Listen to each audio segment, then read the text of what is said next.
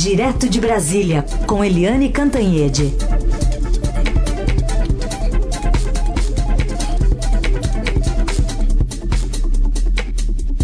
Oi, Eliane, bom dia.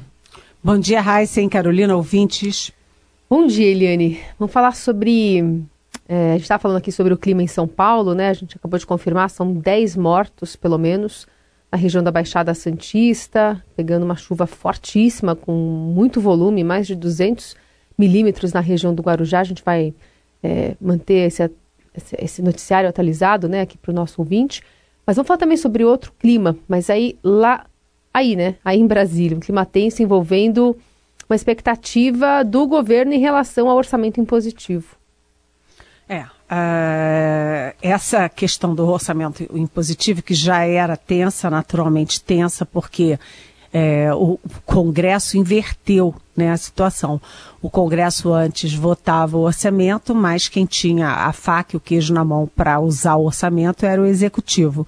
E o Congresso inverteu isso. Agora, o que o Congresso determina, o governo tem, é obrigado a cumprir, mais ou menos como é nos Estados Unidos, ou seja, o Congresso determina o orçamento e o Executivo executa o orçamento. Mas houve ali alguns exageros e pelo que eu conversei, pelo que eu andei conversando, há uma tendência no Senado de dar razão ao governo, ou seja, de manter o veto do presidente Jair Bolsonaro, pelo menos num caso, de não dar na mão de uma única pessoa, do relator, o direito, né, o privilégio de eh, gerir 30 bilhões de reais.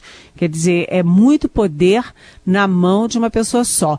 O, o senador Tasso Gereissati, por exemplo, que é do PSDB, que não é governista, mas foi governador mais de uma vez no Ceará, ou seja, ele é um homem de, do executivo, né, ele sabe da importância da, do, da gestão do orçamento, o Tasso Gereissati disse, espera aí, tudo bem, eu não sou governista, mas é, deixar na mão de uma pessoa só, de um relator só, 30 bilhões de orçamento é acima do razoável.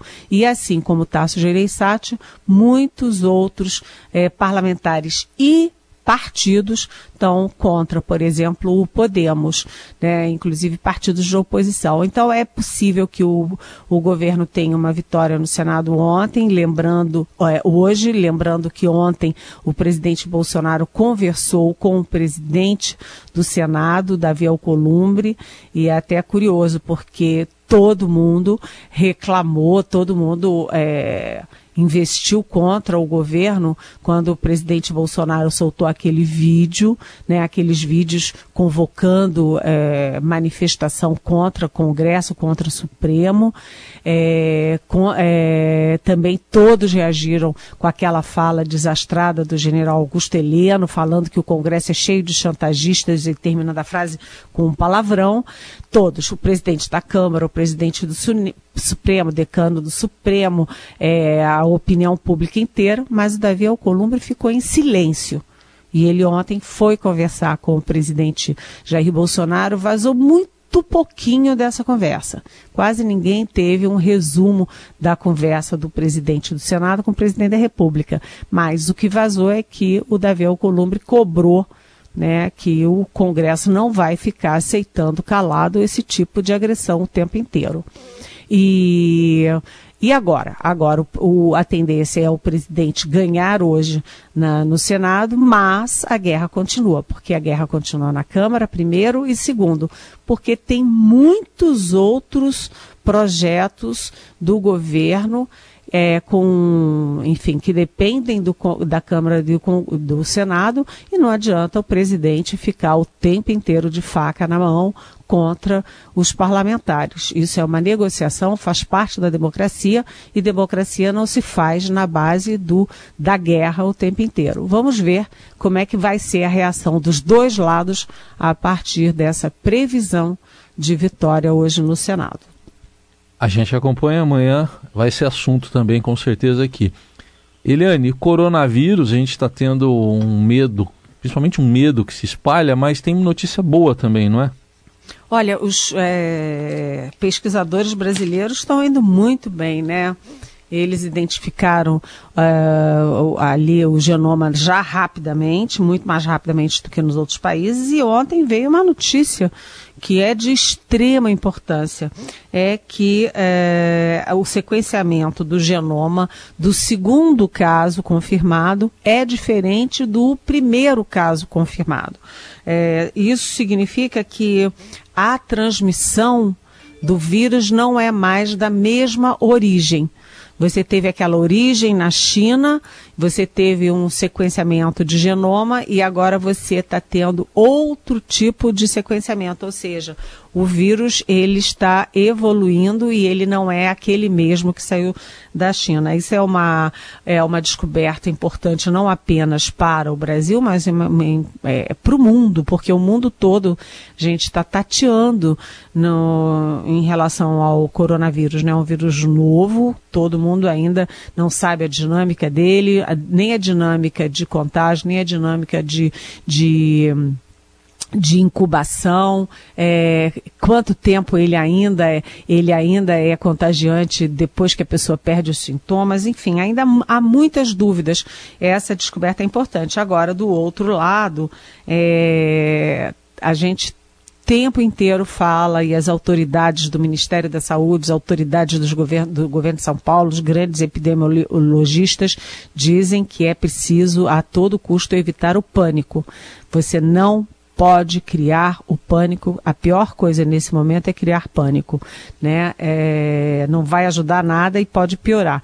Mas as escolas de São Paulo, grandes escolas particulares, de grande renome, de grande responsabilidade, já estão criando é, quarentena, estão criando aí um, um, certo tumulto nessa, nesse pedido de não haver pânico e também a, a Latam acabou de anunciar o cancelamento, a suspensão de voos do Brasil para Milão até pelo menos dia 16 de abril. Ou seja, é, estão tomando medidas é, enfim, medidas que não estão previstas ali no protocolo internacional. Já a médio é, prazo, inclusive, né? A médio prazo, inclusive. Quer dizer, se as escolas de São Paulo começam a fechar a porta, começam a fazer quarentena, começam a não sei o quê, isso vai se espraiando para o resto do país. O que, que as pessoas querem? Que as crianças fiquem em casa, fiquem na rua, fiquem. Enfim, é complicado isso, gente. Tem que ter calma nessa hora.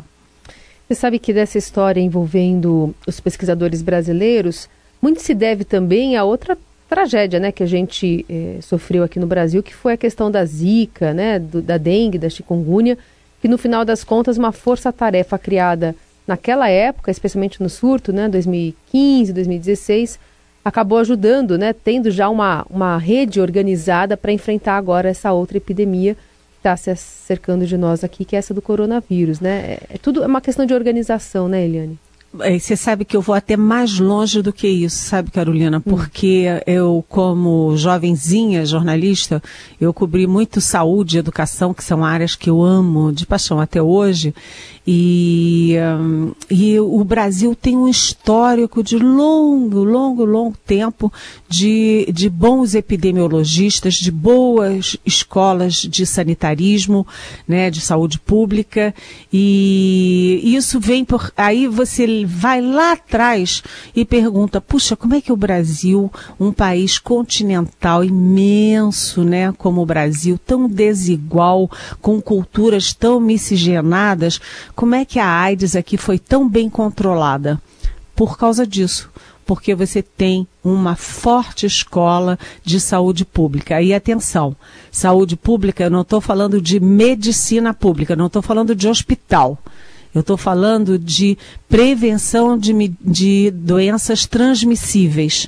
Né? E a gente tem grandes institutos, Instituto de Manguinhos, por exemplo, é, Adolf Lutz, tem vários institutos, então a gente tem uma cultura de saber tratar é, doenças transmissíveis em grande escala. E quando tem vacina, por exemplo, as campanhas de vacinação no Brasil, vem gente do mundo aqui ver como é que funciona. Agora, é, o coronavírus, como eu disse, ainda é uma novidade, né? E, e ele se junta a essas outras doenças, porque a dengue, por exemplo, atingiu um milhão e meio de pessoas no ano passado no Brasil. Ou seja, porque dengue não tem vacina, febre amarela tem, né? Sarampo tem mas dengue não tem. Então, isso faz toda a diferença e, e, você vai acumulando essas doenças, você vai criando dificuldades na imunologia em massa, né? Então não adianta só lavar a mão, passar álcool gel e deixar o mosquitinho ali no quintal. Exatamente, né? parabéns. Bom, Eliane, teve o, ontem o Roda Viva, que aliás era para ser com o prefeito do Rio, né, Marcelo Crivella. Isso. Cancelou, né, Carol? Cancelou do... alegando inclusive os problemas no Rio de Janeiro em decorrência da chuva, né? Isso, alegou isso e aí chamado Gustavo Bebiano, ex-ministro do governo Bolsonaro, coordenou a campanha. Foi a primeira queda aí do, do ministério do governo Bolsonaro e soltou o verbo, né, Helene? Pois é. é... Era isso, era para ser o Crivella, que aliás seria uma ótima entrevista também, porque o Crivella ontem conseguiu é, culpar as vítimas pelo, pela tragédia do Rio de Janeiro, em que morreu gente, em que caíram casas, em que as pessoas perderam tudo, perderam seus carros, crateras abertas, é, todas aquelas cenas que a gente viu, ele conseguiu culpar as pessoas, acabou levando um banho de lama de alguém irado, de um, um, morador irado que jogou nele. Mas, enfim, o Gustavo Bebiano se mostrou um poço até aqui de mágoa no Roda Viva. Ele foi duro, como ele nunca tinha sido antes, né, desde que ele foi demitido pelo presidente da República. E a gente lembra, né, o, o Gustavo Bebiano foi braço direito ali do, do Jair Bolsonaro na campanha de 2018, muito próximo, virou ministro, achando que estava ali com a era o rei da cocada preta no novo governo e rapidamente o presidente e os filhos expeliram o Gustavo Bebiano. E o Gustavo Bebiano parece que está remoendo essa mágoa é, fora do governo e ele foi muito duro, disse que o presidente mente é, disse que o, é, o governo tem uma BIM paralela para fazer dossiê contra todo mundo, contra não apenas a oposição, mas também gente que possa ameaçar a reeleição dele, contra jornalistas e que fica jogando essas coisas no ar e tal. É, também falou bastante da questão das polícias militares. Ele disse o seguinte, mais ou menos, né? Eu estou resumindo aqui de cabeça, mas é que é, se acham que vai ter golpe por causa das Forças Armadas, não, que o presidente tem aí 500 mil é, policiais militares no país todo e, e reclamou, né, criticou a, o governo por não ter dado uma palavra sobre a crise de segurança no Ceará, sobre ah, aqueles policiais militares do Ceará que cruzaram a linha entre polícia e bandido. Aliás, foi uma coisa que eu também, eu nem foi, eu escrevi muito antes do Roda Viva, mas eu escrevi a coluna de hoje. É, o título é sem é, bicho-papão, dizendo que não vai ter impeachment, não vai ter golpe, e, e, e, reclamando isso. Como que o governo não abriu a boca para recriminar e dar ali uma ordem de comando contra os policiais militares amotinados no Ceará? Ninguém falou nada, nem o presidente, nem o ministro, nem coisa nenhuma. Mas, enfim, o Bebiano foi muito duro e deu uma informação que eu não sei se é verdadeira ou não, de que aquele tal de, do Olavo de Carvalho estaria dando cursos para policiais militares. Isso não é Bom, é, a maior mágoa dele, ficou claro, é contra o filho do presidente, o filho 02, que é o Carlos Bolsonaro, vereador licenciado do Rio de Janeiro. E o, o Bebiano tem uma mágoa particular porque o presidente já insinuou que ele teria estado por trás da tal da facada, é, daquela aquela coisa horrorosa é, do, da campanha presidencial de 2018. E, e o Bebiano é, meio não culpou, mas meio disse que o Carlos Bolsonaro criou a circunstância porque é, isolou as outras pessoas, quis ir no carro, parecia uma criança com um, drone, é, e que é, o presidente saiu do carro sem o colete de segurança, o colete salva-vidas, aquele, enfim, colete anti, anti-bala e que esse colete poderia ter minorizado muito o ataque ao presidente. Ou seja, o Bebiano abriu aí uma porteira e a gente fica imaginando que se ele botou essas mágoas todas para fora, outros que foram demitidos possam seguir nesse mesmo caminho. Aliás, tem uma ouvinte aqui, a Lúcia Ferreira, ela até pergunta para você nesse sentido. Eliane, não impressiona os relatos ater, aterrorizantes de Bebiano? Ele não muda a versão, apenas vai acrescentando detalhes que conferem certa credibilidade. O que você acha?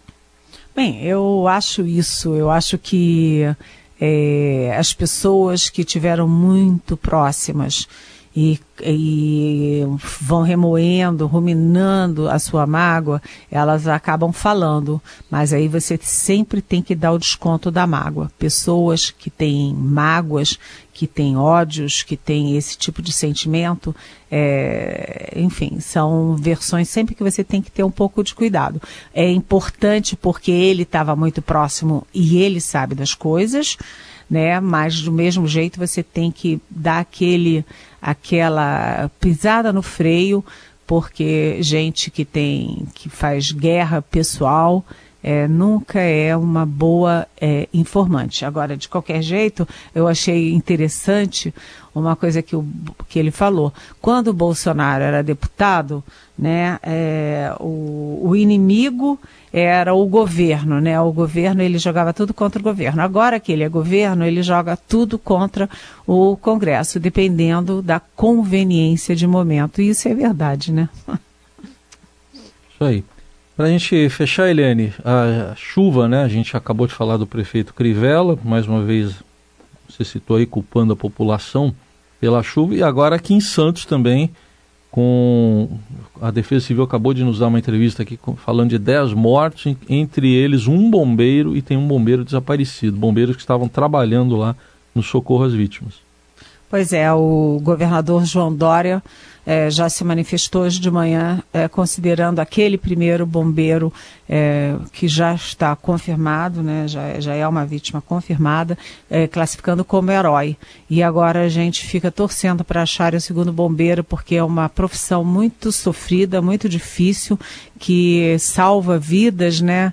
E quando eles conseguem salvar vidas é uma festa, e quando eles perdem a própria vida é muito, muito doloroso. Agora, gente, 10 pessoas morrerem por causa de uma chuva Realmente, né? E não foi a primeira chuvarada em São Paulo esse ano, é uma atrás da outra. A gente já teve Minas, já teve é, São Paulo capital, agora tem Santos, aí teve Rio de Janeiro mais de uma vez é muito complicado isso, né? E além de tudo, teve aquele barco que a gente falou ontem aqui, é, mais de 10 pessoas já, já foram confirmadas mortas lá no Amapá, ou seja, tudo isso é, falta fiscalização e falta prevenção. O Brasil não tem cultura de prevenção. E aí, quando vai remediar, não dá mais tempo. Remediar não dá mais tempo, as pessoas morrem, morrem, deixam famílias destroçadas, é, sem seus familiares e sem suas coisas também, porque tem muita gente que não morre, mas perde tudo né, os depoimentos, eu fico com lágrimas nos olhos. Aquelas pessoas, empregada doméstica que trabalha feito louca a vida inteira para comprar seu fogão, sua geladeira, sua caminha e perde tudo numa chuva, sabe? É, é preciso ter mais responsabilidade. E a gente fala isso todo ano e no ano que vem vai acontecer de novo. Às 9 horas e 26 minutos, tem mais pergunta que chegou para Eliane Cantanhede especialmente em relação ao motim do Ceará. Bom dia, eu sou José Sobral. Esse delegado da Força Tarefa que fez elogio esses policial de, do Ceará, ele não é marido da Carla Zambelli, do PSL, partido do Bolsonaro, que era partido do Bolsonaro? Oi, bom dia, José Sobral. Muito obrigada pela sua pergunta. Eu realmente não sei com quem que ele é casado, não tenho a menor ideia. Eu só sei de uma coisa: é absolutamente inadmissível um, um elogio como esses. Como que alguém que tem um mínimo de responsabilidade pública elogia policiais que se confundem com bandidos, porque policial armado fazer motim né, se, a, se aquartelar, né, eles tomaram conta pelo menos de uns 10 quartéis, é, de máscara, capuz na cabeça, furando pneu na rua, é, obrigando os lojistas a fecharem as portas, né, assaltando o carro da própria polícia. Sinceramente, isso não é comportamento de policial. Policial, ao contrário, policial tem que combater e evitar tudo isso que eles próprios estão fazendo. Um elogio como esse é de lascar. Eu vou me informar se ele é marido de, de uma deputada do PSL, mas o fato é o seguinte: entre os amotinados, os líderes, há gente sim do PSL, que era o partido do presidente, né? Então, é, você vai confundindo policial militar com partido, com política, com ideologia. Isto nunca dá certo. É isso aí. Eliane, obrigada por hoje e até amanhã. Até amanhã. Beijão.